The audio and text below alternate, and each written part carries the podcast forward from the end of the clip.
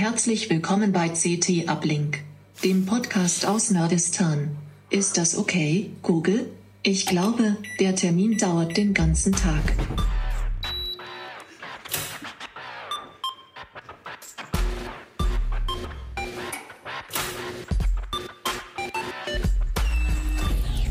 CT Uplink.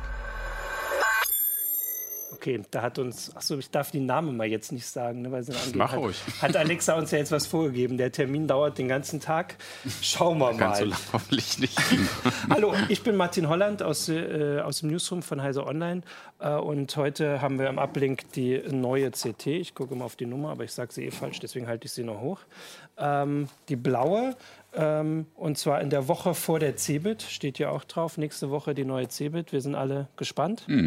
Gespannt, wie es da weitergeht. Da gibt es dann auch den Ablink von dort. Ich weiß noch nicht genau, wie das läuft. Aber erstmal gucken wir hier auf die wichtigen Themen. Und zwar haben wir äh, dazu da Sven Hansen, Ressort Mobiles und Gadgets. Das kam nicht gerade aus der Pistole geschossen. Holger Bleich, Ressort Internet und Software. Ist ja auch einfach. Ja, ich habe das jetzt auch so ein bisschen komisch anmoderiert. Thorsten Lehmüs, äh, es ist äh, Ressort Betriebssystem und Sicherheit, genau. Ich muss aber gut. auch überlegen. Und du hast jetzt aber wirklich Zeit. Ähm, okay, genau, Sven, dann gucken wir als erstes mal, weil die sind jetzt alle, oder nicht alle, du hast noch ein paar aktiviert. Ihr habt euch, äh, also draufgeschrieben habt ihr Alexa-Lautsprecher. Dann hören sie gleich wieder. Genau, dann hören gleich alle zu. Warum Alexa-Lautsprecher? Das sind doch gar nicht nur. Nee, es sind tatsächlich nicht nur Alexa-Lautsprecher. Wir haben da auch lange drüber gebrütet, sozusagen, wie man die Geschichte am besten erzählen kann. Ähm, korrekterweise von Amazon sind es die Echos, also das sind die Geräte. Und Alexa ist ja nur der Sprachservice, der dahinter ist. Aber wenn man die Leute fragt, was sie zu Hause stehen haben, dann sagen die selten Echo, sondern die sagen einfach, die Alexa steht zu Hause. Und äh, von da aus muss man die Geschichte dann halt natürlich auch aufziehen. Äh, wir hatten äh, neun von den äh, Amazon-Klonen sozusagen, also Lautsprecher mit Alexa, die Originale, aber halt auch die von Drittherstellern und drei von Google. Ähm, momentan sind das auch so die Machtverhältnisse ungefähr. Also Alexas sind noch mehr in den Haushalten, wobei Google da doch Durch hart die Umstellung auf Elektromobilität könnten in der deutschen Alexa. Automobilbranche Alexa, bis zu stopp. 75 Ich mach mal aus, glaube ich, ne? sonst kommen wir hier nicht weiter mit der Man Automobilbranche. würde jetzt gerne mal überlegen. Oder wolltest du das wa- hören? Ich kann's auch was anders- sie jetzt überhaupt da gehört hat. Achso, das kann man ja bei, bei, bei beiden Systemen im Prinzip Das im Verlauf sich angucken. Das heißt, du Okay. kannst nachgucken, was für- Audioschnipsel du da reingesabbelt hast und was äh, quasi das System da verstanden hat, was sie extrahiert hat. Genau, also das sind jetzt Lautsprecher, du hast gerade zusammen, also die von Google, da gibt es die auch nur von Google oder gibt es die? Nee, Google? bei beiden Systemen ist es so, dass äh, sowohl Google als auch Amazon verstehen das als offenes Ökosystem. Das heißt, die haben schon die Bemühungen, halt möglichst viele von den Lautsprechern zu verkaufen und machen es Drittherstellern besonders einfach, eben halt auch gerade diese Sprachassistenz halt in andere Geräte einzubauen und teilweise unterstützen sie auch mit vorgefertigten Hardware-Layouts, weil gerade diese Geschichte mit der Spracherkennung auch viel mit den Mikrofonen zu Ja. tun hat, die, die da eingebaut sind und damit nicht jeder Hersteller da von Null anfangen muss, können die im Prinzip aus dem Regal schon ähm, fertige Referenzdesigns ziehen und müssen sich dann halt noch um Gehäuse oder eben um ein paar clevere Zusatzfunktionen kümmern, um ihr Produkt halt abzuheben. Du sagst Referenz, also die Referenzdesign, aber die sehen schon sehr unterschiedlich aus. Na, Referenzdesign, da- das wäre ja äh, so ein klassisches Ding, würde ich mal sagen, ist halt der, der Google Home, ne, so wie ihn Google halt gemacht hat. Das ist halt irgendwie so ein, so ein kleines Ding. Viele, viele werden das sowieso schon kennen. Und wenn man sich das aber so von der Verarbeitung her anguckt, dann ist das jetzt alles nicht, nicht so super hochwertig. Es funktioniert alles, also man kann sehen, was technisch möglich ist. Aber äh, da, da würde ich fast äh, auch Google mal unterstellen, die haben schon versucht, ein, ein Produkt zu machen, wo nicht alle Hersteller jetzt sagen, oh, viel besser kriegen wir es auch nicht hin, sondern man macht das halt so, dass noch Luft nach oben ist. Im Prinzip auch als Einladung. Wahrscheinlich auch beim Preis. Also dadurch ist der halt, ich weiß jetzt nicht, wie teuer ist der, der Äh, Habe ich den aktuellen Preis auch nicht. Die sind halt sehr in Bewegung tatsächlich. aber also. es ist ja vergleichsweise günstig, glaube ich, weil darum ging es ja. gucke in der Tabelle nach. Also wir, wir nach. haben tatsächlich die, die Preise dann ähm, gerade bei Google. Also es gibt Produkte, da sind sie nicht so in Bewegung, so klassisch so ein Sonos oder so. Die machen im Prinzip Festpreis. Die bekommt man höchstens mal im Angebot dann mal günstiger irgendwo, wenn eine Aktion ist. Aber sowas wie die Googles, die sind äh, tatsächlich sehr in Fluktuation. Ich muss jetzt auch nach. Hier Da lohnt es nicht, sich auch tatsächlich, den Preisvergleich einmal 130 anzuschmeißen. Ja. Kostet es Home noch? Echt? Also so steht es hier jetzt in der CT, Ja, in der aktuellen da würde ich tatsächlich aber einen Blick in Preisvergleich äh, empfehlen, weil man kann da oftmals du- durchaus auch, auch sparen und das können auch tatsächlich mal 100 Euro einfach sein, ne? weil, weil da einfach Genau, weil man sieht, es geht auf jeden Fall noch deutlich höher. Also hier Ja, Genau, wie ist ja, klar. Preisspanne so wir sind ungefähr? so ungefähr, ich glaube, wir haben bei 70 Euro angefangen. Das war dann so ein, so ein einfaches, wir hatten so ein lustiges Duschradio, was da bei dir vorne liegt. Ne? Das klingt dann natürlich nicht Bombe, aber ist halt wasserfest, kann man einfach an die Fliesen klatschen, ist so ein Saugnapf dran und äh, bringt dann Alexa auf Knopfdruck in die Dusche, weil viele Leute benutzen das ja auch für diese Daily Briefing-Geschichten, dass man sich, das war glaube ich das, was sie versucht hatte, eben gerade nach. Da sei dann keine, keine Kamera dran, ne? Für dich oder für wen Aber, anders? aber wenn du unter der Dusche singst, äh, wer weiß, wo Nee, das aber hingeht. diese, diese ist tatsächlich ne, Push to Wake Up, also das heißt, die, die reagiert nicht auf das Aufwachwort, sondern man hat in der Mitte eine, eine Mikrofontaste, ne, kann ich auch zeigen, und wenn man diese Mikrofontaste halt einmal drückt, dann geht sie erst in den Modus und dann kann man halt Sprachbefehle tatsächlich absetzen. Was für die Dusche wahrscheinlich auch sinnvoll ist, weil wenn man da un unter der Brause steht oder so, wird es wahrscheinlich mit dem Aufwachwort sowieso schwierig sein, wenn es die ganze Zeit am Rauschen ist. Das war übrigens auch eine Sache, die wir mit getestet haben, sehr intensiv. Ähm, die Empfindlichkeit von, von den Lautsprechern, gerade was Sprachbefehle angeht. Und auch da haben sich doch schon große Unterschiede gezeigt. Und in der Praxis ist das natürlich wichtig, weil wenn man immer davor steht und reinschreien muss, dann machen solche Assistenten auch wenig Spaß, weil man immer das Gefühl hat, man hat so einen dementen Butler da vor sich sitzen, den man die ganze Zeit anblöken muss. Und sind dann die, ähm, die ich sage jetzt mal, die offiziellen oder die von den Herstellern, sind die besser? Kann man das so zusammenfassen? Kriegen die das besser hin als die Klone, wie du gesagt hast? Nee, oder? t- kann man tatsächlich nicht sagen. Also was die, diese, diese, äh, dieses Sprachverstehen angeht, da waren wir eigentlich überrascht, weil Amazon doch gerade was die Mikrofontechnik mit, mit dieser Farfield-Mikrofontechnik angeht, eigentlich äh, die Nase vorn hat, zumindest was die Zahlen der Mikros angeht. In so einem Amazon Echo ist ein Cluster aus sieben Mikrofonen verbaut, was schon eine Menge ist, wo, wo sie halt versuchen, einfach da, dann aus diesen ganzen Mikros halt das beste Signal halt irgendwie rauszufiltern.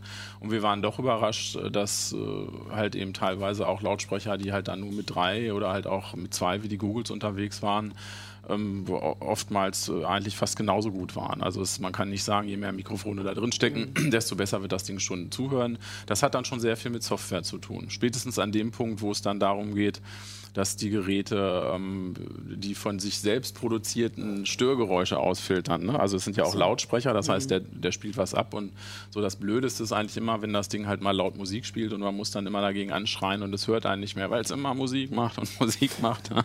Ähm, und eigentlich ist es natürlich so, dass in diesem ganzen digitalen Verarbeitungsweg das Gerät selber schon weiß, was es abspielt und das auch rausfiltern kann Ja. Theoretisch. Manche machen das, manche machen das besser, manche machen das schlechter. Das heißt, wir haben uns auch angeguckt, wie sieht es denn aus, wenn die selber Musik abspielen oder wie sieht es halt aus, wenn Störgeräusche von außen sind.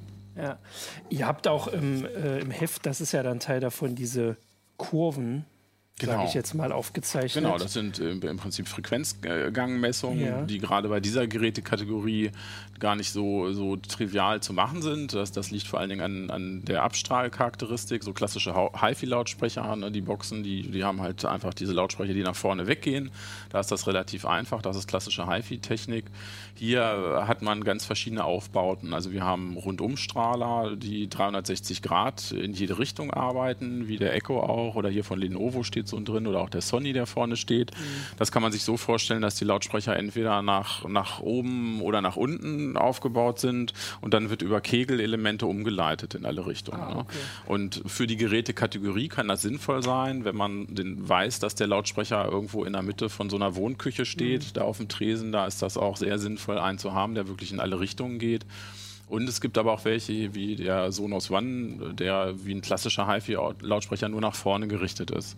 Und dann muss man bei den Messungen, um denen halt allen gerecht zu werden, schon sich Mühe geben, da halt auch quasi die beste Perspektive zu finden und muss den Lesern aber auch ehrlicherweise sagen, bei manchen ist es halt so, dass man sich als Hörer in Position bringen muss, um ein bestimmtes Audioerlebnis überhaupt halt auch zu haben.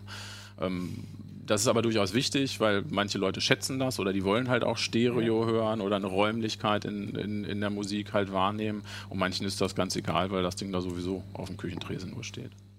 Das wirkt schon nach einer schwierigen Entscheidung. Also bei dem kann ich da jetzt nachvollziehen. Ne? Ja, den pappt man jo, jetzt so ja. hin und dann beschallt er Ja. einen wahrscheinlich hier so in der Dusche. Kommt drauf an, wie viel Platz man hat. So tat so ein bisschen weh in der Bewertung, was den Klang angeht, weil der hat nun mal den schlechtesten Klang, aber es steht auch drin, so richtig vorwerfen kann man das dem Ding natürlich nicht, weil es hat einfach andere Qualitäten. Also wer Hätte sich so einfach ein, alle auch unter der Dusche testen müssen. Da hätte er wahrscheinlich sich da hätte er besser abgeschnitten. Da hätten wir immer gesagt, kaputt, Schrott, kaputt, geht nicht mehr. Was ist denn das hier für ein Hersteller? Ähm, ich das finde das ist nämlich echt schick. Logitech. Top- Vom Design her, nee, das, Ach so, das, das, ah, das, das das, sieht das, Ja, das irgendwie ziemlich aus besonderer für die. Küche Das oder so. Für die Genau. Zuhörer beschreiben, das sieht Tribe, aus wie so ein genau, wie so eine können wir ja auch noch mal Handtasche. hinschreiben. Es ist ne? vor allem wahnsinnig schwer, ne? Das wirkt sehr solide. Ja, schwer für eben für die Größe. Ne? Ja. Da, da, entsteht immer subjektiv so ein gewisser Eindruck der Steht Wertigkeit. nämlich keine Hersteller drauf, das hat mich echt Und, interessiert. und auch der, der, der Klang wird dadurch subjektiv immer als besser empfunden. Das, äh, so ist der Mensch halt einfach gebaut. Ne? Wenn aus so einer kleinen Kiste mehr kommt, dann ist es anders, als wenn du so ein großes Ding in der Hand hast und sagst, Klingt oh, das das gut? klingt ja gar nicht.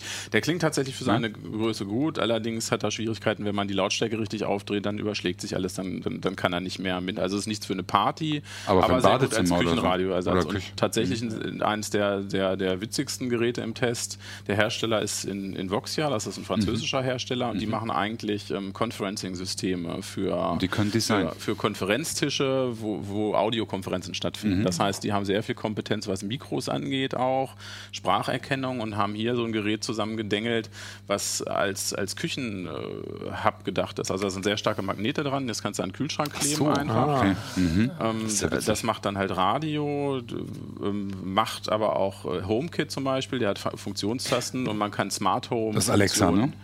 Und Alexa ist da drin, okay. das halt zusätzlich. Ne? Also ist so, so, so ein bisschen von, von allem was und es gibt eine sehr lustige App dazu. Wie gesagt, das ist eigentlich auch für Familien gedacht. Und hier ist so ein kleines Fähnchen, das kann man jetzt nicht sehen. Ich habe die App auch nicht dabei. Man kann, wenn man die, die Tribe heißt das Ding, die Tribe App da, dabei hat, kann man Nachrichten auf dieses OLED-Display senden. Und dann geht so ein kleines Fähnchen raus. Das ist im Prinzip wie so ein ausgeflippter Post-it. Man kann dann halt von unterwegs Nachrichten schicken und wenn das am Kühlschrank klebt, macht das dann Bimmelim. Ein Fähnchen fährt raus und die Nachricht steht dann halt irgendwie auf diesem OLED. Das wie- ist schon ganz witzig. Wie das häufig muss ich den vom Kühlschrank abnehmen und laden? Ähm, da- das äh, kommt darauf an, wie, wir hatten, ich glaube, die Laufzeit, wir haben das dann mit Alexa mal gemessen, waren es meine ich elf Stunden außer Erinnerung. Also Laufzeiten stehen natürlich auch in Ja, die Tabelle. Bei dem Tribe kannst du dir aussuchen, elf Stunden elf Stunden, ja. Mann, was für ein Gedächtnis. ähm, beim Tribe kannst du dir aussuchen, ob er auch Push-Button macht, also ob du immer draufdrücken musst, damit Alexa zuhört oder ob sie immer zuhört. Wenn sie immer zuhört, dann verbraucht es natürlich Akku. Das ist ein, ein Problem natürlich an dieser Alexa-Geschichte oder allgemein an dieser Assistenzgeschichte, dass natürlich die Bereitschaft der Geräte immer auf die Laufzeit von Akkus schlägt. Das ist auch der Grund, weshalb die, die Original-Echos äh, kommen nicht mit Akku. Ne? Amazon hat die eigentlich so konzipiert, dass sie zu Hause in der Wohnung stehen, wo das Internet bombig ist und wo eine Steckdose ist. Ne? So waren die erstmal gemacht und sehr schnell kam dann aber das Bedürfnis durchaus von, von den Leuten, dass sie gesagt haben, Mensch, will ich ja auch mal in den Garten oder sonst wo mit hinnehmen. Ähm, Amazon ist dem in den USA zumindest auch nachgekommen. Da gibt es tatsächlich einen Echo mit äh, Akku auch. Der hat es aber. Und auch mit Simslot? äh, Für, mit, für LTE unterwegs? Oder Nein, so? nee, nee, nee, nee nicht. unterwegs WLAN nicht, aber zumindest mit, genau, Okay. das WLAN muss dann in den Garten reichen. Aber zumindest mit, mit dem Akku, aber den haben sie auch in Europa, glaube ich, niemals rausgebracht. Also, Mhm. weil natürlich damit immer verbunden, ne, wie weit das WLAN geht, wissen die Leute nicht und dann ist der Akku wieder alle. Also, ich, ich glaube, die haben da lieber die Finger von gelassen. Aber es gibt halt Hersteller, die das machen, wie halt Invoxia oder halt auch diese. Ach nee, du, den meinst du gar nicht. Diese, diese gelbe Tonne, das ist Logitech-Tochter ähm, Ultimate Ears. Die hatten die, die Boom mal gemacht. Das war so ein sehr beliebter ähm, Bluetooth-Lautsprecher. Und das ist die Variante, die heißt jetzt Blast. Sieht eigentlich genau so aus wie das Vorgängermodell, aber da ist halt eine Alexa halt auch mit drin. Wir können das jetzt mal kurz, ich, äh, wir vergessen das manchmal, das immer zu beschreiben für die Ja. äh, Zuhörer. Erstmal kann man ja doch noch mal kurz sagen, wie das bei uns auf dem Tisch aussieht. Also die meisten dieser Lautsprecher sind halt so rund wie, ja, wie die Echos von Genau, Alexa. das ist ne? diese Also kann man Tonnenform. schon- die genau. bietet sich natürlich auch an für dieses Lautsprecherdesign, was ich anfangs erwähnt hatte. Immer wenn man eine Tonne hat, ne, dann hängt man einfach da ein oder zwei Lautsprecher rein und lenkt das Signal dann halt einfach in alle Richtungen um. Das ist so ein gängiger, äh, gängiges Format eigentlich. Genau, und dann haben wir noch zwei, das war jetzt, der eine war der von Invoxia und da ist noch so Genau, ein weißer. genau sieht der weiße, das ist auch. So ein genau, einfach das ist wie so ein klassisches Kofferradio auch. Koffer, genau. Auch ein dicker Akku drin. Der ist auch ganz lustig, weil er gleichzeitig auch eine, eine Powerbank äh, ist. Also das heißt, du kannst dein Handy hinten anschließen, kannst das halt irgendwie noch aufladen. Und äh, ja, ist äh, auch Bluetooth-Lautsprecher sind viele von denen auch gleichzeitig, nicht alle, aber, aber die meisten, sodass das halt auch sowas ist, was man einfach mal unterwegs mitnehmen kann und dann einfach ganz schönen Sound auch hat. Und der viereckige, den muss jetzt mal, der sieht nun komplett äh, klassisch aus. Das ist, war das der von Sonos? Nee, das ist der, der Panasonic. Sonos. Der, Panasonic, die haben auch ein eigenes Musiksystem, also so ein Mehrraumsystem, so wie Sonos. Also es sind im Prinzip drei Lautsprecher dabei von Onkyo, von Sonos und von Panasonic. Die kommen aus einer ganz anderen Ecke. Alle drei Hersteller machen eigentlich äh, so Mehrraumsysteme, wo es darum geht, möglichst viele Lautsprecher in allen Räumen mhm. zu haben und auch synchron Musik abspielen zu können. Ähm, und äh, das ist dann quasi jeweils die Variante, wo halt dann eine, eine Alexa bzw. ein Google drin ist. Der Sonos ist dann noch, äh, spielt eine besondere Rolle, ist leider nicht mehr bis zum Test jetzt fertig geworden, aber die haben für dieses Jahr angekündigt, dass sie. wieder getriggert. die haben für dieses Jahr angekündigt, dass sie nicht nur Einsprachassistenten halt da reinbringen, sondern dass auch da der Google Assistant reinkommt. Das heißt, das wird eines der wenigen oder das einzige System hier auf dem Tisch sein, wo man nicht nur einen Assistent benutzen kann, sondern zwei. Und da ist, das wird die spannende Frage. Ja. Dazu haben sie halt noch, nicht, noch nichts gesagt. Ich äh, gehe fast davon aus, dass es nur, nur Du weißt das, oder? Nee, ich habe eine Frage. Sie gehen nicht. Ich dachte, du sagst das jetzt. Das hätte ich jetzt gut gefunden. Ne? Aber weil das ist natürlich die spannende Frage. Ja. Ne? Wird es möglich ja. sein, einfach uh, unabhängig vom Gerät dann alle Assistenten darauf zu nutzen und kann ich dann einfach sagen, hier, Cortana macht das Licht an und Google holt mir was zu essen und Alexa macht die Hausaufgaben und ich kann mich wieder aufs Sofa legen. Siri nicht vergessen. Ja. Siri. Das Siri. war deine Frage. Meine Frage war, was mit Teufel ist. Machen die auch irgendwas? Weißt du das? Äh, Weil die ja auch so mit, mit Raumfeld so ein, so ein Mehrraumsystem haben. Die ne? haben ein Mehrraumsystem, wobei sie Raumfeld eingestampft haben auch. Ach echt? Das habe ich gar nicht mitbekommen. Als, okay. als Marke. Die sind da wieder ein bisschen zurückgerudert. Die hatten ursprünglich mal vor, das eigenständig aufzustellen. Das hat wohl nicht so geklappt.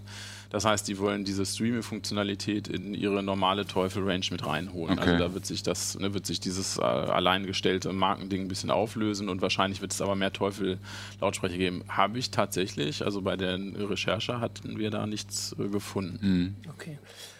Und mal, also um das jetzt mal dann auch ein bisschen äh, zusammenzufassen. Ähm, also so richtig, äh, so habe ich den Artikel auch verstanden, so richtig das System, wo er sagt, das ist das, was das erfüllt quasi alle Wünsche, habt ihr gar nicht gefunden. Ne? Du hast es ja aufgezählt, manche haben Bluetooth, manche kann man genau. per Akku so, und so. So, so schaut das tatsächlich aus. Ne? Das, genau das heißt, äh, aber wenn man den Artikel gelesen hat, hat man, glaube ich, einen ganz, gutes Überblick, einen ganz guten Überblick zum, zum einen, was es für Geräte gibt und auch so ein bisschen die Kriterien an der Hand, auf was man überhaupt achten muss, genau, wenn man sich ja. so ein Ding kauft, dass man halt nicht, nicht äh, völlig wahllos dann zugreift, weil es am Ende tatsächlich einfach davon abhängt, was man mit dem Ding machen will und wo man es halt hinstellt zu Hause. Ja. Nee, ich glaube, ich habe nur gegen das Mikro gekloppt. nee, ich habe noch eine praktische Frage. Ich hab, nein. ich habe noch eine praktische Frage. Frage. Darf ich? Ja, ja? natürlich. Ist, äh, Hotline, Hotline, ist Hotline ja, eröffnet?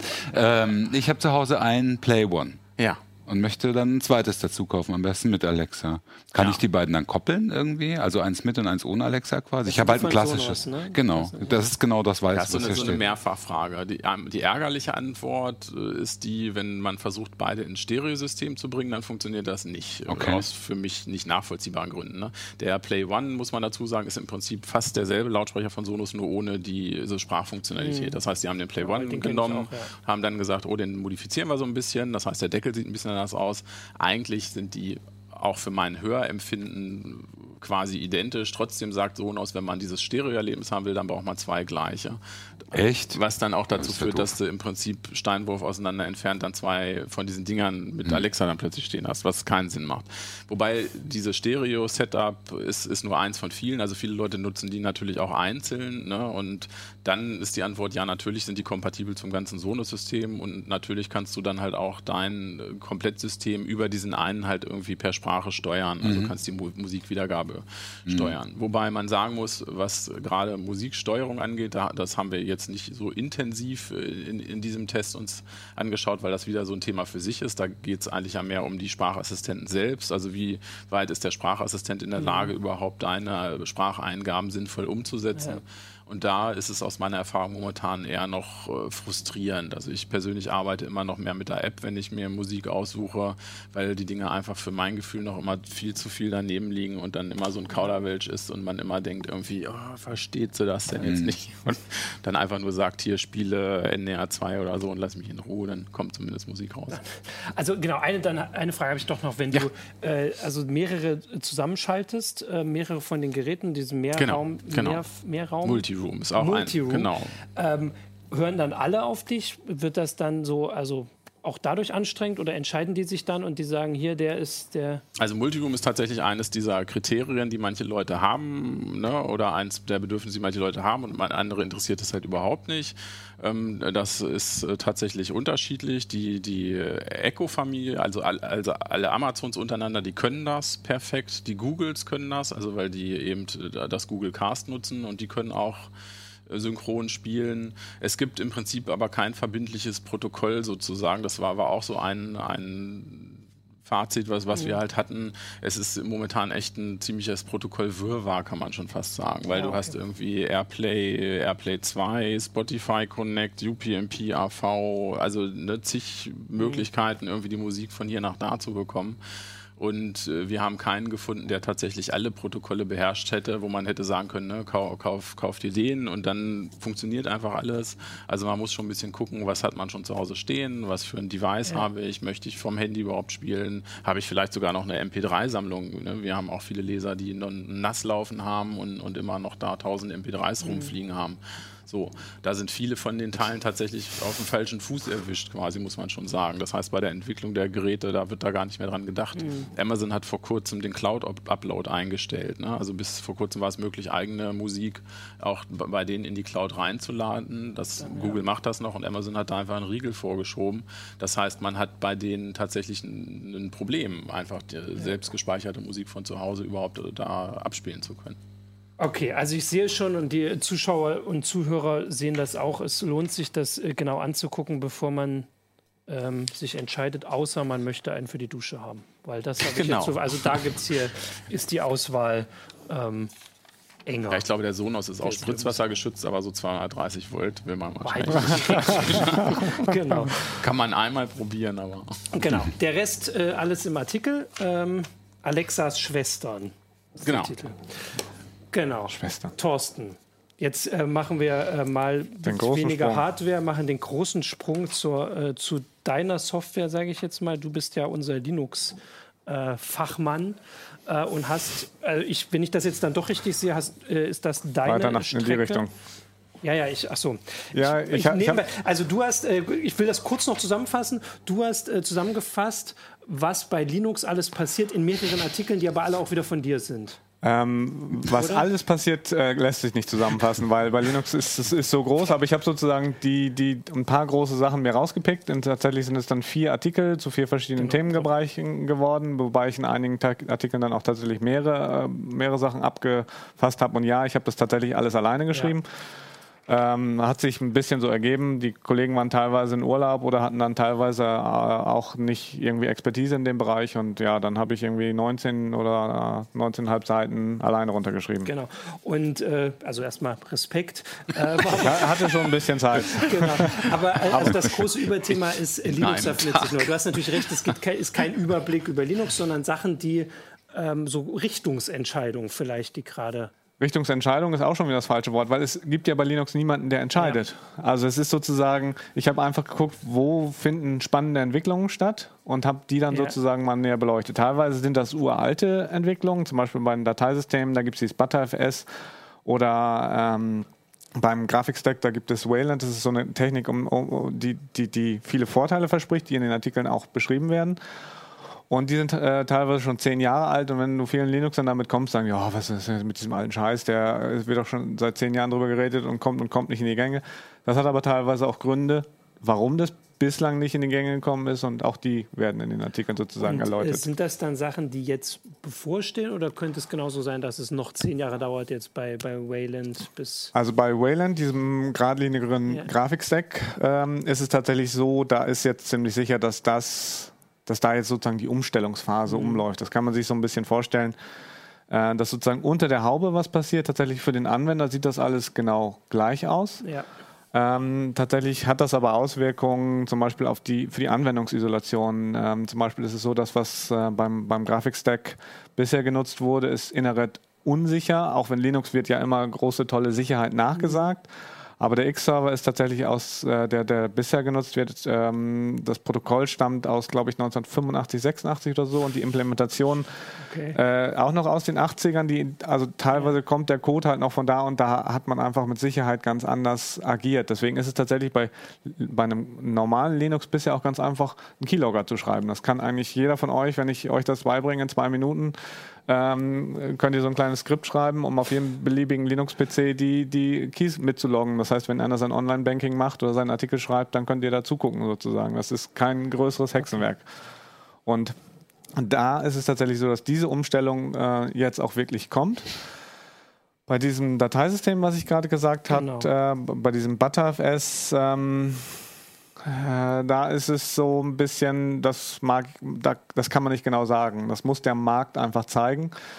Ähm, es ist tatsächlich auch immer noch nicht so richtig fertig, aber es ähm, ist halt fertiger sozusagen. Mhm. Auch, auch bei Dateisystemen ist es so, dass die heutzutage im Linux-Umfeld zumindest nie wirklich fertig sind. Die sind zwar durchaus alltagstauglich und stabil und einsatzbereit, aber da kommt dann immer noch mal, äh, wenn was fertig ist, dann will ja irgendwer noch wieder irgendein Feature und dann wird ja. das wieder dran gebastelt und das ist, gilt eigentlich für alle Dateisysteme. Und bei diesem ButterFS fehlen halt noch ein paar von denen, die am Anfang versprochen worden sind und aber viel tut mittlerweile auch. Und da ist es tatsächlich aber auch so, dass auch ein uraltes Dateisystem, was äh, auch aus Anfang der 90er, glaube ich, stammt, XFS, jetzt auch gerade tatsächlich sogar nochmal wieder aufgebohrt wird, damit das ein bisschen cooler wird für die nächsten Jahre und damit das Handling leichter wird und neue Sachen möglich werden, die vor 10 Jahren oder 15 Jahren keiner äh, dran gedacht hat, sozusagen.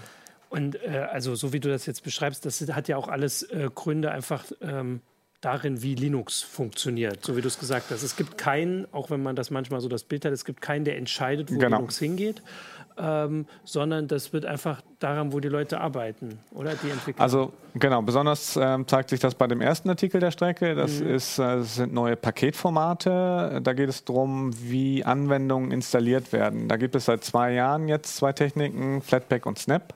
Ah, das habe ich doch zumindest. Und genau, ja. da ist es tatsächlich so, ähm, die konkurrieren sehr stark damit. Beide versprechen sozusagen auch die, die Anwendungsinstallation bei Linux distributionsunabhängig zu machen. Ähm, mhm. Ein gutes Beispiel ist zum Beispiel, wenn LibreOffice 6.0 rauskommt. Ja. Als Windows-Nutzer geht man ja hin und sagt, okay, ja, ich hab, ich habe jetzt bei Heise Online die News gelesen, das ist ein tolles Feature, das will ich jetzt heute installieren, an dem Tag, wo es rausgekommen ist. Dann geht man normal als Windows-Nutzer mhm. oder als macOS-Nutzer auf die Homepage, lädt es runter und installiert es. Als Linux-Nutzer ist es bei vielen Anwendungen einfach nicht so einfach. Bei LibreOffice geht es vielleicht noch, aber tatsächlich ist es so, die Anwendungen hängen sehr stark ähm, an der Distribution. Und wenn dann eine Distribution, die dann nicht ein neues LibreOffice anbietet, was eigentlich nur Rolling Release Distributionen und ein paar andere machen, dann bleibst du einfach immer auf der Version, die beigeliefert ist. Zum Beispiel Ubuntu 16.04 was vor zwei Jahren rausgekommen ist, das ist dann ewig auf LibreOffice 5.2 oder so hängen geblieben oder 5.1, ich weiß es nicht mehr so genau. Und wenn du dann ein neues LibreOffice wolltest, musst du fummeln. Und diese Formate erleichtern das.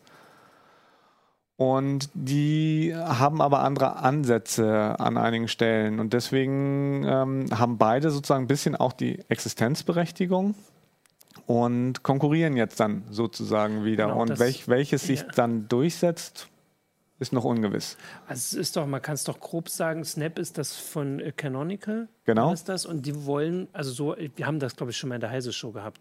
Ähm, die wollen damit Geld verdienen. Jetzt mal grob ausgedrückt, weil also grob, sie den Store betreiben grob, wollen, Das ist tatsächlich ein, eine Sache. Ähm, die, die sehr wichtig ist, um, um, das Konkurren um ja. die Konkurrenzsituation zu verstehen. Genau. Ähm, Canonical und äh, will da sozusagen rund um Ubuntu sozusagen ein Konzept schaffen, wie man das von Smartphones kennt. Das heißt, genau, mit, so, ja, mit, Google Play Store, Store genau, oder Apple iTunes Store. Also mit einem eigenen Ökosystem. Mit einem, ja, du kannst, was heißt eigenes Ökosystem? Du kannst diese Pakete dann auch auf andere Distributionen nutzen, aber dadurch ah, ja. versuchen sie sozusagen auf die anderen Distributionen sich auszudehnen. Aber mhm. genauso wie Google und Apple versuchen sie halt bei ihrem Store die Hand aufzuhalten. Mhm. Genau, aber und, im Gegensatz zu denen geht es halt wirklich für alle. Es ist dann nicht nur für Ubuntu, sondern genau. für alle linux Genau. Aber es ist halt so, Flatpak ist halt sozusagen dezentral ausgelegt. Das heißt, da gibt es tatsächlich neuerdings auch so eine zentrale Sammelstelle. Aber du kannst halt auch hingehen und äh, auf dem Heise-Server irgendwie so ein mhm. Store-ähnliches Konzept auf, äh, einsetzen und, und äh, da dann ähm, die Anwendung verteilen. Und dadurch bist du bei Flatpak halt nicht von einer einzelnen ja. Firma abhängig. Mhm. Aber so wie ich jetzt immer mein Bild von Linux und Linux-Entwicklern wäre, dass, also wie du es jetzt zusammenfasst, wäre Flatpak doch dann das naheliegende, was sich durchsetzt. Einfach weil die die da, Bandbreite und die. Da würde ich tatsächlich von ausgehen, aber die Welt ist manchmal ja überraschend. Ich meine, okay. die Microsoft ähm, GitHub-Sache ist in der letzten Woche jetzt gewesen. Ja. Ähm, auch da habe hab ich so ein bisschen gedacht, ähm, GitHub war immer klar, dass es eine proprietäre Software dahinter. Mhm. Und als richtiger Open Source Mensch hast du gesagt, da gehe ich da gar nicht hin. Ähm, dann gehe ich nämlich zu GitLab oder anderen Anbietern oder ähm, wo eine offene Software dahinter ist. Das heißt, wenn irgendwie dann irgendwer GitLab, äh, GitLab kaufen würde, dann kann ich mir diese Software äh, nämlich auch selber auf meinen eigenen Servern installieren, wenn mir das nicht passt. Und das konnte ich bei GitHub eben nie. Und trotzdem sind die äh, Open Source Leute hingegangen. Das war jetzt dein. Also ja, so so ich muss gestehen, ich habe da auch ein kleines Repository, aber es ist mit Git auch ganz egal. Ich meine, Git, ja, ist, ja. Git ist wie Flatpak ähm, dezentral ausgelegt. Wenn wenn ich kann das auch einfach in, in, in einer Minute überall anders hin, hin, äh, hinladen. Äh, schwierig wird das mit da dann tatsächlich erst, äh, wenn ich mit, mit dem Bugtracking und den anderen mhm. Sachen von GitHub schätzen gelernt habe, dann will man da ja nicht so nicht, nicht mehr so schnell weg.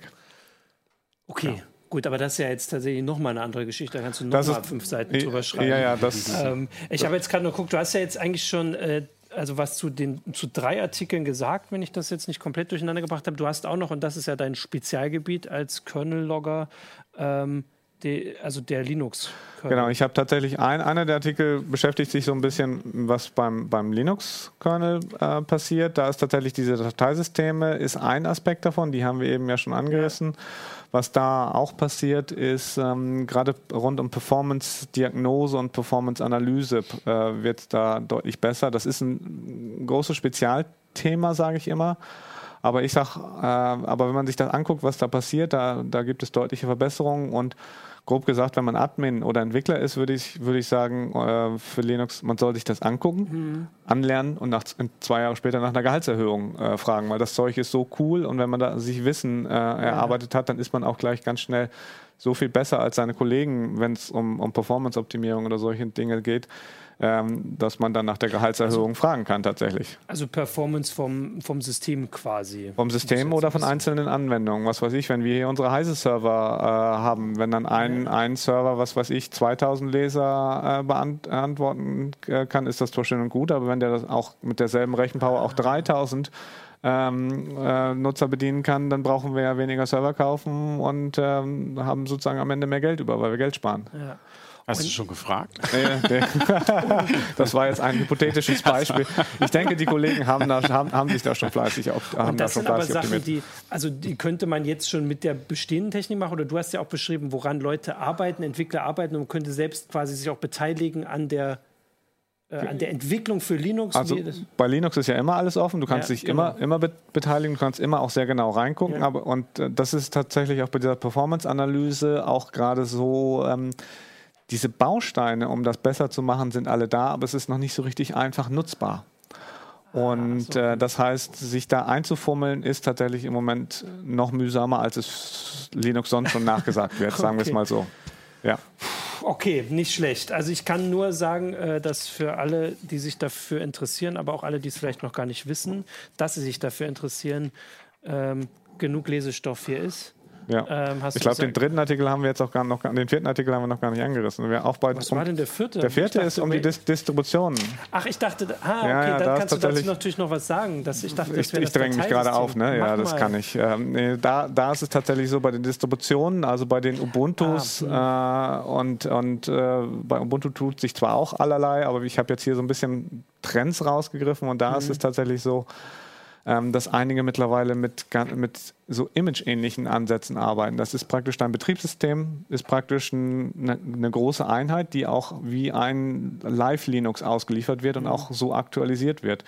Und das hat äh, tatsächlich da den Vorteil, dass der Hersteller das genau exakt in dieser Version durchtesten kann und äh, sozusagen serverseitig und dadurch viele Probleme vermieden werden, die man auch aus der Windows-Welt kennt oder so, äh, sozusagen ja, oder in der Linux-Welt gibt es ja manchmal so Abhängigkeitsprobleme mit Paketen und dadurch, dass eben dieses große Image serverseitig gebaut und ausgeliefert wird, äh, kann man viele Probleme vermeiden. Und da hat dann tatsächlich ein Windows-Kollege, der diesen Artikel gesagt hat, boah, das wäre ja cool, wenn Windows das auch mal machen würde. Das ist ja eigentlich genau das, was man will. Weil das klingt wie, äh, wie ein richtig großer Umbau immer, oder? Also, oder wird das mit mehreren Updates? Also hast du das äh, so beschrieben, dass es quasi mit der Zeit passiert oder sind das einzelne Versionen, die dann quasi riesige Sprünge machen? Nee, das sind dann ähm, das klingt wie, du meinst das so ein Update, wie ja, nach einem es riesen klingt Umbau. Halt wie einem großen Umbau von, wie das funktioniert, so wie du es beschreibst. Also wie das es sind einfach andere Ansätze. Die, okay. die Bausteine, die da zusammengesetzt werden, sind eigentlich äh, okay. bekannt und hier ist tatsächlich sogar, dass sogar ein, eine der grundlegenden Techniken tatsächlich dieselbe ist, die bei diesen Paketformaten benutzt mhm. wird, zufälligerweise. Und da ist es dann so, tatsächlich ein Update klingt dann natürlich nach was Riesigem, wenn man so ein Image äh, austauschen muss, aber tatsächlich, es ist, sind nicht immer Images, sondern es ist so imageartig und dann ist einfach ein Update manchmal äh, auch nur nicht viel größer, als sie bislang waren. Und das Coole ist tatsächlich, dass man eben, wenn ähm, oder das nicht so coole ist, dass man wie bei Windows neu starten muss, um so ein Update einzuspielen. Aber das Coole ist, wenn bei so einem Update was schief geht, kann man auch einfach das vorherige System nochmal neu starten. Ja. Nee, also was ich ja gerade meinte, war, also das ist tatsächlich auch spannender, vielleicht sogar spannender als meine Frage war. Also ich hatte es so verstanden, dass jetzt verschiedene Distributionen dahin gehen, also zu diesem quasi wie ein Image zu funktionieren. Und ob dieser Weg eher so ähm, in Schritten erfolgt oder ob das Sachen sind, die dann einmal so richtig ähm, grundlegende Neubauten der also das, Es gibt eine Distribution, die das so ein bisschen in, in, ins Rollen gebracht hat. Die hat da von Anfang ja. an draufgesetzt. Das war eine Distribution aus dem Containerumfeld. Aber tatsächlich ähm, haben andere Konkurrenten sozusagen das Prinzip aufgegriffen, machen das aber teilweise anders. Da kommen dann wieder die Bausteine ja. zu, zum Tragen. Und ähm, auch da war das erst für Serverbetriebssysteme, aber da kommt jetzt die ersten auch auf den Dreh, das auch für den Desktop zu machen. Und ähm, da ist es dann aber so, das wird erstmal parallel zu den klassischen Ansätzen gemacht und dann gucken die mal, ob das alles so geht, weil wie das halt mit allen Techniken auch in der ganzen Strecke so ist, alles, was irgendwelche tollen neue Vorteile hat, hat meistens auch irgendwelche Nachteile. Und ähm, ja. gerade diese Paketformate zu anderen Installationen, um da nochmal den Bogen hinzukriegen, einige Leute sagen, die brauchen wir alle gar nicht. Das, die lösen Probleme, die wir alle gar nicht haben. Und bis zu einem gewissen Grad mag das auch stimmen, weil man hätte das auch mit klassischen Paketformaten ja. lösen können, aber das hat in den letzten 15 Jahren keiner gemacht und das hat schon, hat schon seinen Sinn, warum die das so machen. Okay, ich kann da dann nur noch Ja sagen ja, und, äh, und Amen. Amen. Und schwer und, seufzen. Aber ich freue mich schon drauf, wenn Thorsten uns gleich in zwei Minuten erklärt, ja, wie man Keylogger programmiert. das können wir tatsächlich auch noch mal in der Sendung machen. Äh, aber ansonsten äh, mit Seite 72 weise ich jetzt direkt die, äh, die Leser hin bis, genau. bis fast Seite 100. Äh, also genug zu lesen, genug Lesestoff. Und, und, und einen Kernel-Log gibt es in dem Heft tatsächlich auch sogar noch. Ach so, auch noch. Okay. Ja, weil 4.17 dann just auch noch gekommen ist. Ja, genau. okay. Also genug Lesestoff für alle Linux-Interessierten und auch alle, die sich das so mal angucken wollen, die äh, sich äh, äh, raussuchen wollen, was Windows haben sollen könnte. Angeblich, hat, hat der Kollege behauptet. Naja, kann man doch, man kann ja mal nachgucken, ob man ja. das vielleicht wirklich für Windows haben will oder nicht. So, Holger, jetzt machen wir wieder einen krassen Sprung äh, ja. zu, ah, endlich mal keine, zu Politik oder keine erzwungene äh, nee, das, Überleitung. Das schaffe ich. Also nachdem ich bin jetzt gerade, ich versuche jetzt halbwegs zu gucken, ob ich die Abkürzung zusammen, zusammenbekomme. Äh, also wir reden über die DSGVO, Datenschutzgrundverordnung, mhm. ist jetzt seit, äh, wenn die Sendung rausgeht, zwei Wochen gerade mal in Kraft. Fühlt sich an wie eine Ewigkeit. Ähm, es ist eine ganze Menge passiert. Wir haben es ja groß angekündigt, dass es kommt. Und es, dass man es ist übrigens eine Ewigkeit, weil sie ist, sie ist wirksam geworden. Ah, In Kraft ist sie genau. ja schon seit länger als seit mehr als zwei Jahren. Das wusste ich vor zwei Wochen auch noch. Und jetzt ist schon alles wieder weg. Aber jetzt ist so, ähm, jetzt kann man mal so drauf blicken und das hast du im Heft gemacht, mhm. was das denn jetzt für Konsequenzen hat. Ja, wir machen es ja auch laufend auch genau. auf Heise Online noch dazu. Online sowieso, genau. Mhm. Was hat es denn jetzt für Konsequenzen gehabt? Oder wie, wie das Internet gibt es noch. Es ja. steht noch. Das Web bis auf ganz wenige Ausnahmen existiert auch noch genauso wie vorher, nur mit neuen Datenschutzerklärungen. Also es ist alles nicht so ganz dramatisch gelaufen, ja. wie, jetzt, wie, wie, jetzt viele befürchtet haben. Also es, es gibt viele, also einige, sagen wir mal, die in vorauseilendem Gehorsam, weil sie gesagt haben, oh, mein Blog läuft ja sowieso nicht mehr und ich aktualisiere es kaum noch und das ist mir zu viel Arbeit dafür, jetzt da jetzt noch äh, eine neue Datenschutzerklärung zu machen und was muss ich sonst noch machen, dann schalte ich es lieber ab oder so. Oder warte erstmal, guck mal, was, was in dem ersten halben Jahr passiert und mach dann vielleicht weiter oder so. Also es gibt ein paar hundert Webseiten, die äh, deutsche Webseiten, die tatsächlich abgeschaltet wurden. Das sind aber vor allem so Blogs. Kle kleinere Blogs und das sind halt auch ähm, vor allem Blogs, die fremdgehostet sind, also bei Blogspot zum Beispiel, auch bei WordPress, die, die teilweise sich ein bisschen alleine gelassen gefühlt haben, weil sie, weil die Hoster halt, äh, ja, weil sie auch auf Nachfragen nicht so richtig in die Pötte gekommen ist. Ne? Also gerade bei WordPress zum Beispiel auch in der Software war es ja so, dass die, die Updates, die GDPR-Updates, also für die Datenschutz, äh, Datenschutz grundverordnungskonforme Umsetzung von WordPress äh, sehr spät ja. gekommen sind. Die sind ja auch erst zwei Wochen, glaube ich, ja, vorwirksam werden gekommen. Und äh, das, das Problem ist, was wir jetzt sehen, diese, diese Panik, die da aller Orten herrscht, ist halt, ähm, finde ich, ein bisschen komisch, weil zwei Jahre lang ist das Ding jetzt schon in Kraft. Es gab eine zweijährige Übergangszeit und ähm, jetzt ist sie halt äh, wirksam seit dem 25.05. und äh, plötzlich und eine Woche vorher hat die Krisenpanikwelle angefangen. Ich habe so ein bisschen das Gefühl, dass sich einfach wirklich viele damit nicht beschäftigt haben. Wir ja, so ist ja, das, also ja. Bei uns kann man ja wirklich das auch ein bisschen so zurückverfolgen, jetzt auch bei Heise Online meine ich jetzt, wo wir halt darüber berichtet haben, wo wir schon im Herbst gesagt haben, also Meldungen gab es dazu, war, wird gewarnt, Bitkom warnt und Unternehmen. Mhm. Und dass die am Anfang jetzt noch relativ wenig interessiert haben und wie das dann so angestiegen ist mit der Zeit. Ich würde sagen, dass man das da so ein bisschen. Ich finde es halt spannend, dass äh, unheimlich viele juristische Debatten um, um die DSGVO rum, also welche Folgen das hat, also bezüglich zum Beispiel Abmahnungen bezüglich ja. äh, äh, ähm, Rechtsauslegungen das, oder Anpassungen im deutschen Recht, dass die unheimlich spät angelaufen sind. Also ein Beispiel ist zum Beispiel, ne, es gibt dieses sogenannte Medienprivileg, das heißt, äh, für Journalisten, professionelle Journalisten und Redaktionen gelten andere Maßstäbe, auch nach DSGVO als vorher. Aber da, das, das ist offen in der DSGVO über eine sogenannte Öffnungsklausel geregelt. Das heißt, die haben gesagt, das kann jeder Staat für sich selbst ja. regeln. So. Und was macht der, was macht der deutsche Staat? In dem Zusammenhang hat der Bund gesagt, gut, äh, Medien, das sind wir sowieso nicht zuständig, dann geben wir das gleich mal an die Länder ab. Und jetzt musste jedes einzelne Land äh, erstens die Landespressegesetze ändern und auch der, der Rundfunkstaatsvertrag musste geändert werden. Und äh, der, das letzte Gesetz im Parlament war am 31.05., also sechs, sechs Tage nachdem die DSGVO schon in Kraft war, nämlich in Berlin. Manche sind auch schon in Kraft getreten. Und da haben wir dann noch das zusätzliche Problem, weil der Bund sich nicht darum gekümmert hat und die sich nicht einigen konnten, sind die Gesetze verschieden geändert worden. Das heißt, wir haben jetzt auch je nach Bundesland auch für die Presse wieder andere Regeln, was den Datenschutz angeht. Das ist echt schwierig. Also zum Beispiel heißt es in Niedersachsen ist völlig unklar, ob zum Beispiel Blogger äh, ähm, sich nach, äh, vom Medienprivileg umfassen oder nicht. In anderen Ländern ist es klar, dass die auch vom Medienprivileg umfasst sind. Aber nichts Genaues weiß man. Man muss sich dann an die entsprechenden Landesregierungen wenden. Im Zweifel. Das ist, das ist halt das. Wir haben in Deutschland noch zusätzlich das Problem, dass wir eben föderale Regelungen teilweise ja. haben. Und äh, das macht es nicht gerade einfach. Ein bisschen, äh, und da der Gesetzgeber und also auch wenn man das jetzt vielleicht für die, ähm, sage ich jetzt mal, die Unternehmer oder die Nutzer noch ein bisschen entschuldigen sagen kann, dass sie das halt vielleicht nicht so auf dem Schirm hatten, dass der Gesetzgeber so spät gekommen ist, das ist eigentlich dann schwerer zu entschuldigen oder vielleicht gar nicht, vor allem, weil wir jetzt auch noch die Geschichte haben, da hast du letzte Woche, ich weiß nicht, ob das im Heft ist, auch schon drüber geschrieben, dass es halt diese befürchtete Abmahnwelle. Mhm. Kann, ähm, ich, kann ich auch noch was zu sagen? Genau, also die ist also die ist, die ist sanft angelaufen. Genau. Also es gibt, es gibt einige wenige Abmahnungen, teilweise auch sehr dubioser Natur, ja. fand ich. Aber es ist halt das abgemahnt worden, was man und aus den Gründen, die man vorher auch erwartet hat, nämlich Datenschutzverstöße nach DSGVO verschiedenster Art. Zum Beispiel. Von Konkurrenten, das war immer der. Genau, der es geht also, immer um Wettbewerbsrecht. Genau, ja. ne? Es geht um wettbewerbsrechtliche Abmahnungen nach UWG, nach dem Gesetz gegen unlauteren Wettbewerb in Deutschland. Ja. Ist das möglich, unter Umständen äh, Datenschutzverstöße abzumahnen? Das ist aber auch völlig unklar und das war auch vorher schon schon möglich. Ja. Wir hatten ja vorher, galt das alte Bundesdatenschutzgesetz in Deutschland, das BDSG alt heißt es jetzt. Jetzt gilt das BDSG neu, was mhm. angepasst ist an die Datenschutzgrundverordnung. Und äh, da hat sich, außer dass es da ein paar neue Regeln gibt, hat sich nicht viel geändert und das ist nach wie vor völlig umstritten, auch von und vor Gerichten völlig umstritten, ob überhaupt Datenschutzverstöße abgemahnt werden können. Das heißt, dieses Abmahnen heißt, mein, mein Wettbewerber hat eine fehlerhafte oder gar keine Datenschutzerklärung oder der setzt da Cookies ohne Einwilligung oder sowas. Ich mache die Einwilligung und ich habe eine Datenschutz, äh, ich habe eine gescheite Datenschutzerklärung. Deswegen bin ich im Nachteil.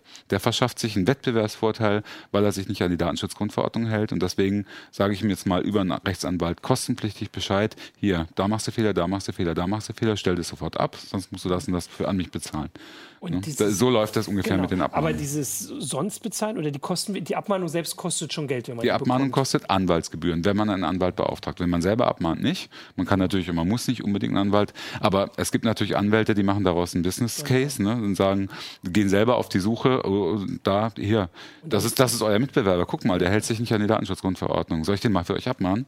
700 Euro für, kriegt er dann selbst. Ne, Und äh, nur um das mal kurz zu sagen, äh, wird das dann irgendwann noch gerichtlich geklärt, so eine Abmahnung? Oder Das wird ja, das wird, äh, wenn du dich, nicht- wenn du, es, eine Abmahnung ist ja gekoppelt an eine Unterlassenserklärung. Du Genau. musst dich halt Verpflichtung, du musst dich verpflichten, das und das nicht mehr zu tun. Wenn du dich weigerst, das zu erklären, dann kann der vor Gericht ziehen, genau.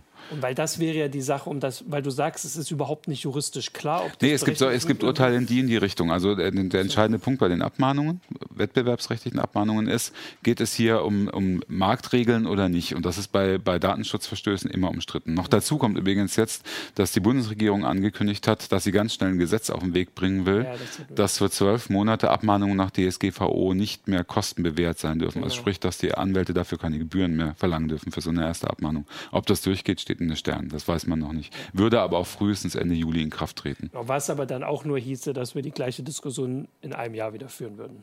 Ja, genau. Weil, also Klar. ist ja so, dass dann zwölf Monate. Ja, also, aber es gibt noch nicht viele, also es sind noch nicht viele von den Abmahnungen bekannt. Und wie gesagt, abgemahnt wurde zum Beispiel in einem Fall, dass überhaupt keine Datenschutzerklärung auf der Webseite war, dann, dass die da in der Datenschutzerklärung zum Beispiel nicht auf Google Analytics hingewiesen wurde, dann wieder, dass, ähm, dass zum Beispiel, das ist auch ein interessanter Fall, mit dem wir uns schon öfter beschäftigt haben, wo es aber auch noch ke- keine abschließende Rechtsmeinung gibt. Ähm, dass Google-Fonts auf der Webseite nachgeladen werden von Google und dass deswegen äh, die IP-Adresse des Besuchers an Google weitergeleitet wird. Eigentlich ganz, ganz streng genommen auch ein Datenschutzverstoß. Zumindest, man muss es abfangen, indem man in der Datenschutzerklärung deutlich darauf Ich hinweist. hätte beinahe gesagt, das ist mir wichtiger, als irgendwelche Cookies zu setzen, weil die Cookies sind immerhin auf meinem Rechner, äh, aber so erfährt Google immer, wo ich rum Ja, mich aber, es rumtreibe. gibt, aber es gibt die ganzen Google-Fonts äh, auch extern. Du musst die noch Ja, von Google du laden. unter- Ich würde aber sagen, das klingt auf jeden Fall schon mal nach sehr technisch versierten Anwälten. Das ist doch. Äh, Naja, die, oder sie werden drauf gestoßen und werden da, werden, also werden da hingewiesen. Google-Fonds, Das klingt schon nach einer. Also irgendjemand muss ja da wirklich. Also Naja, aber das gelesen war schon länger, das war schon länger in der Diskussion. Genau, aber so. gut, okay, dann jetzt zumindest haben sie jetzt ihre Kunden gefunden. damit. Aber äh, um, um das Ganze noch mal ein Ja. bisschen äh, anders äh, oder von einer größeren Ebene auszusehen, es gibt halt sehr interessante Debatten im Moment, äh, wo führt das Ganze hin? Oder hat die DSGVO auch, es gibt ja diese, die sagen, das, gibt, das ist ein Bü- Bürokratiemonster, total unsinniger Schwachsinn. Dann gibt es halt die Datenschutzapologeten, die sagen, das ist das Beste, was uns passieren konnte.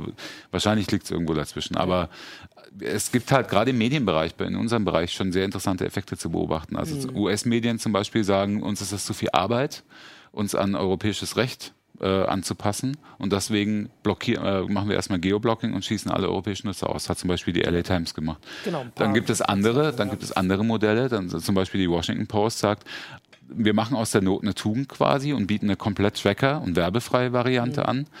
Die kostet dann aber deutlich mehr als die normale äh, Bezahlvariante, also die, als die normale Paywall. Aber dann seid ihr, ähm, dann könnt ihr auch auf, aus Europa auszug, von Europa aus zugreifen. Das heißt dann Premium EU Subscription. Das ist ganz witzig. ist natürlich mal spannend, dann auch zu sehen, ob sich, also die Washington Post ist ja nun wirklich eine Zeitung, die auch hier gelesen wird Ja, in Europa, genau.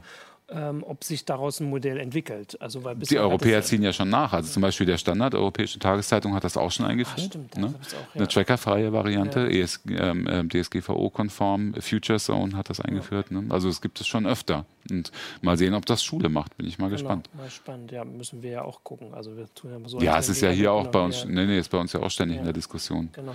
Ähm, jetzt ist es weg. Aber ein, nein, natürlich, die große Sache, die, äh, also die ich auch erwartet hatte, ist dann auch eingetreten. Also es gibt die ersten, äh, ich weiß gar nicht, Beschwerden gegen die, Ja. die großen, gegen die ja eigentlich, also viele das Gesetz als gerichtet sehen. Was ist denn heute mit meinen Sätzen los? Ähm, also die, die Beschwerden, die viele erwartet haben, weil sie sich gegen die Großen richten. Also, sie- also wir haben jetzt über die Blogger geredet und über die, äh, die kleinen Unternehmen und sowas. Die DSGVO war ja nicht für die gemacht. äh, die war für Facebook, Twitter ähm, und Google gemacht. Genau. Das knüpft auch an diese Debatte an, die, die gerade geführt wird. Ähm, Finde ich auch total spannend. Nutzt diese, nutzt mhm. diese DSGVO eigentlich vor allem den großen Plattformen, ja. so wie Facebook und Google und den großen Konzernen, weil die haben die Manpower. Ich meine, Google hat gesagt, sie haben dafür 500 Mannjahre schon eingesetzt, um die DSGVO umzusetzen, obwohl sie das meiste ja jetzt äh, an ihre Kunden weiterreichen. Ja, ne? genau. Aber alle, die, die großen Konzerne, die sind eben so knallhart, die sagen einfach, stellen die Nutzer vor die Wahl, hier, da ist unsere Datenschutzerklärung, ähm, da, dem und dem und dem und dem, dem, dem, dem, dem musst du zustimmen, hier kannst du widersprechen. Wenn du das nicht willst, raus. Ne? Facebook sagt ja ganz klar, Account löschen oder zustimmen, mehr geht nicht. Und diese Friss- oder Stirb-Taktik, die ist höchst umstritten. Genau. Und äh, dann gibt es äh, zum Beispiel Max Schrems aus Österreich, ähm, der hat es ja auch schon lange vorher angekündigt, wenn die das wirklich so machen mit diesem Friss oder Stirb, dann werden wir dagegen vorgehen. Ja. Ne? Und äh, Not Your Own Business, seine, seine Gesellschaft, hat jetzt mittlerweile Beschwerden eingereicht bei, bei Landesdatenschutzbehörden gegen, äh, gegen mehrere Konzerne, ja. eben gegen Google. Er hat sich auch direkt, das hatte er so angekündigt, wir hatten ihn ja mal in der Heise Show, dass er sich direkt die raussucht, wo es ihm am erfolgsversprechenden ja. erscheint, weil man kann überall in Europa jetzt, also das ist jetzt ein Unterschied zu vorher. Vorher musste man gegen Facebook in Irland vorgehen und mhm. die waren sehr das zurückhaltend. Gilt, genau. Und jetzt ist er halt dahin gegangen, wo er, also zum Beispiel für Facebook tatsächlich nach Hamburg. Mhm. Äh, und das ist ja eine wirklich, nee, Schleswig-Holstein. Nee, Hamburg. Nach Hamburg. Hamburg Aber ja, ja. das ist ja auch bekannt dafür, dass sie. Ähm, das, da ist der, das ist der Landesdatenschutzbeauftragte Herr Kasper, hat die bekommen. Genau. Und der ist dafür bekannt, dass er sich ganz gerne mal mit Facebook anlegt. Genau. Und äh, als nächstes war dann. Äh, La Quadrature du Net, mhm. die in Frankreich, die haben sowas ähnliches für Die sind vor allem gegen Google vorgegangen genau. und haben gegen Google Beschwerde eingereicht, also auch gegen einzelne Dienste wie YouTube oder, genau. oder Gmail. Und sie haben auch direkt immer dazu äh, geschrieben, was denn die Maximalstrafe wäre. Das ist ja so, dass, weil das sind halt jeweils ja, mehrere um, um, um das zu sagen, die Maxim, also Maximalbußgelder, die bei besonders schweren Verstößen, die hier wahrscheinlich müssen die Behörden entscheiden, äh, werden die am Anfang eh nicht verhängen. Aber ja. es wären halt 4% des Jahresumsatzes des gesamten Konzerns weltweit, was schon ordentlich ist. Ja. Das wären bei Facebook äh, etliche Milliarden genau. US-Dollar. Äh, und, oder eben 20 Millionen als, als Alternative. Aber da würde, würden wahrscheinlich eher der Jahresumsatz zum Tragen ja. kommen. Genau, also das waren die Sachen, die, die ich so ein bisschen erwartet habe. Er war auch noch ein bisschen pünktlicher, als ich gedacht habe, Max Schrems. Also die Kommission hat, glaube ich, gesagt, oder irgendwoher war die Daten, er hat sechs Minuten nach Mitternacht hat er sie eingereicht. äh, aber das ist ganz cool. Die ersten, diese ersten Abmahnungen, die sind auch morgens um 8 am 25. eingegangen bei den, bei den Abgemahnten. dann hat also das wenigstens die überholt.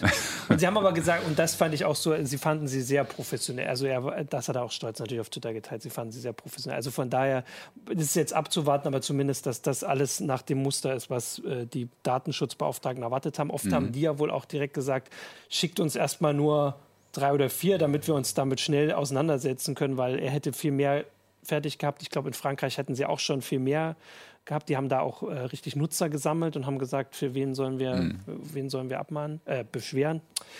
Ähm, und hatten mehr gehabt und die Datenschützer haben gesagt, nicht, nicht zu, äh, macht man nicht zu viel. Genau, also das ist, äh, also zumindest der Teil ist auch eingetreten. Mhm. Das kann man ja auch sagen. Die, die spannenden Sachen sonst oder halt auch. Und die, das ist, wird jetzt sehr spannend, äh, ja. spannend, äh, wie die Plattform der oder wie die Plattformen tatsächlich in die Pflicht ja. genommen werden, weil im Moment sieht es so aus, als ob die sogar noch profitieren. Genau die, ähm, die eigentlich reguliert werden sollten mit der DSGVO, die großen, die könnten sogar noch profitieren. Also man sieht es ja schon deutlich. Oh, es ist so ein Stress, jetzt meine eigene Webseite oder mein eigenes Blog zu betreiben, an was ich da jetzt alles denken muss. Datenschutzerklärung, Datenschutzbeauftragter da das und das und das und Einwilligungen, dann gehe ich doch zu Facebook. Mache ich doch meine Seite bei Facebook so viel einfacher. Ne? So denken im Moment einige. Genau, also das würde ich auch mitgeben. Wobei ich dann sagen würde, man muss halt jetzt darauf warten, was halt dann die Gerichte entscheiden, ob die überhaupt das wirklich, ob die 500 Mannjahre wirklich zu einer DSGVO-konformen äh, Umsetzung gesorgt haben. Weil das finde ich. Also bei Google ist es zumindest genau. in Teilen sehr strittig, weil die schon sehr viel Verantwortung auch an ihre Geschäftspartner äh, ab, abgegeben also ich haben. Hätte bei Facebook dieses Friss oder stirb ist halt auch die Frage, ob man das als Monopolist, auch wenn Zuckerberg immer versucht äh, darzustellen, dass sie das nicht sind, was ihm nicht so leicht fällt, mhm. ähm, ob du das ja, machen kannst. Meiner Ansicht genau, nach nicht stimmt. Ja.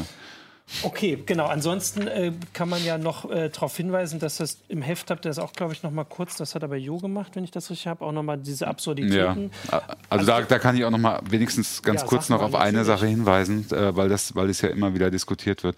Also jeder von uns kennt das ja, dass er im Moment unheimlich viele, oder vor allem kurz vor dem 25.05. unheimlich viele solche Einwilligungserklärungswünsche bekommen hat per Mail. Ne? Wenn du in unserem Verteiler bleiben willst, wenn du den Newsletter weiter beziehen willst, ne, dann wir wollen dich nicht verlieren. Blablabla. Ähm, unheimlich viel von diesen Mails sind total unnötig, also um ja. das mal klar zu sagen. Also da, da war so viel Schwachsinn unterwegs äh, auch, auch, vom, auch schlecht juristisch begründet.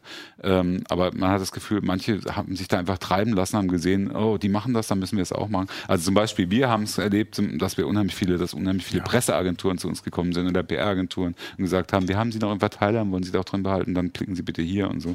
Das ist definitiv nicht nötig, weil die haben, die können bei uns von einem berechtigten Interesse an ihren Informationen ausgehen, deswegen müssen sie uns nicht extra nochmal fragen. Und dann ist es auch so, dass unheimlich viele Einwilligungen, die schon existiert haben, haben. Sag's ihnen doch nicht. Äh, ich krieg schon genug Mails. Ich will ja, dass du weniger Mails kriegst, deswegen sage ich es ja. So. dass unheimlich viele Einwilligungen äh, schon vorher existiert haben, äh, die haben sich ja vorher schon eingeholt, dann brauchen sie nicht nochmal eine Einwilligung holen. Ne? Also das ist, äh, man hätte sich echt gewünscht, dass manche sich einfach mal also, einmal kurz beraten lassen, bevor sie ihre Mails da raushauen. Ne? Also ich wollte auch sagen, weil wir hatten ja diese sehr viel gelesene Meldung auf Pfizer Online, wo wir so diese Absurditäten gesammelt haben, dass das auch deswegen absurd ist, weil es halt nicht nötig war oft. Ja, also aber Sachen, so kommt halt auch die schlechte genau, Stimmung gegen die ja. DSGVO, weil, weil unheimlich viele so mit so einem Aktionismus ja. und so mit so einer Panik darauf reagieren, die überhaupt nicht nötig ist. Genau, und äh, auch diese, diese ach, was weiß ich, Schilder, die irgendwo in echt rumstanden, also so richtig dämliche Sachen, so man darf jetzt nicht mehr fotografieren und muss irgendwelche Punkte auf den Kopf Ja, wobei kleben. das mit dem Fotografieren, das ist halt auch eines der ungelösten Probleme, das muss man auch, das mit den Punkten war Aber natürlich mit den Blödsinn. Punkten war ja. trotzdem Blödsinn.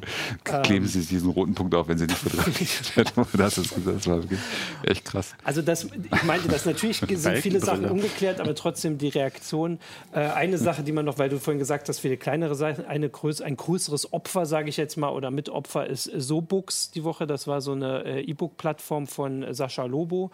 Ähm, der hat auch gesagt, dass die Umstellung auf die DSGVO wäre so teuer gewesen. Aber er hat zumindest ehrlich gesagt, dass das jetzt nicht der Grund war. Also mhm. es hat sich auch vorher nicht gelohnt. das gesagt. hast du eben sehr oft. Ja. Genau, also genau. dass sie gesagt haben, also deswegen habe ich es ein bisschen zusammengefasst, vielleicht ist es wie so ein Frühjahrsputz, wo man dann halt mitkriegt, es, es lohnt sich jetzt nicht, das auf die Rechtslage anzupassen, die aber nicht unbedingt neu sein muss. Also mhm. vielleicht wäre es vorher auch schon äh, rechtswidrig gewesen. Aber jetzt ist man, weil es jeder macht, drauf gestoßen worden. Und dass man deswegen sagt, es lohnt sich nicht mehr. Und ich schließe es aber nicht per se wegen der DSGVO. Also um das nochmal vielleicht abschließend ganz klar ja. zu sagen, die kleinen Webseitenbetreiber, zumal wenn sie privat agieren, haben echt wenig ja. zu befürchten. Das ist einfach so. Wen es wirklich hart trifft, äh, ist, ist zum Beispiel der Mittelstand, der kleinere Mittelstand, ne? weil die müssen, die sind halt voll in der Wirkung und äh, werden mit Sicherheit auch schärfer kontrolliert als jetzt die kleine Website um die Ecke ja. oder der kleine Shop um die Ecke. Äh, und die haben noch ganz andere, äh, ganz andere Sachen in der Umsetzung. Die müssen dann wirklich zum Beispiel den Datenschutzbeauftragten haben, müssen Risikomanagement betreiben, müssen ein Verfahrensverzeichnis führen. Das muss der kleine Website-Betreiber nicht unbedingt formal rechtlich vielleicht sogar schon, ja. aber in der Praxis wird da keine Datenschutzbehörde, glaube ich, im Moment meckern.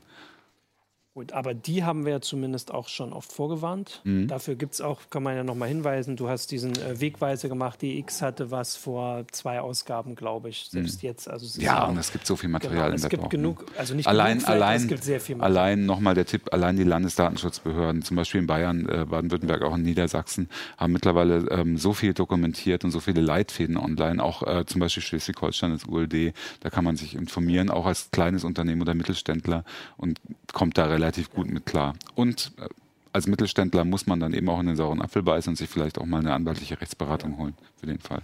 Also Max Schrems hatte das auch vor. Der hat ja auch gesagt, dass er das Geld, was er gesammelt hat für seine Organisation, nicht nur für die Beschwerden, sondern eben auch für äh, Best Practice und solche Vorschläge machen will. Aber es ist halt nicht alles schlecht und es ist nicht so genau. schlecht, wie es im Moment teilweise dargestellt wird, genau. muss man auch mal sagen, finde ich. Sehr gut, das ist doch ein schönes Fazit. ähm, da kann man jetzt vielleicht auch diskutieren oder auch nicht. Ansonsten danke euch äh, für die Themen. Nächste Woche gibt es dann die CeBIT. Da gibt es ganz viel Heise Show XXL, äh, immer von 12.30 Uhr oder 15 Uhr. Jetzt bin ich nicht vorbereitet. Auf jeden Fall bis abends immer live. Wir werden auf Heise Online darauf hinweisen und haben es auch schon gemacht. Habe ich selbst getickert und habe es nicht mehr im Kopf. Ähm, nächste Woche Heise Show XSL. Der Ablink kommt wieder vorher, aber ein schönes Wochenende und bis zum nächsten Mal. CD Ciao. Ciao. Ciao. Ciao.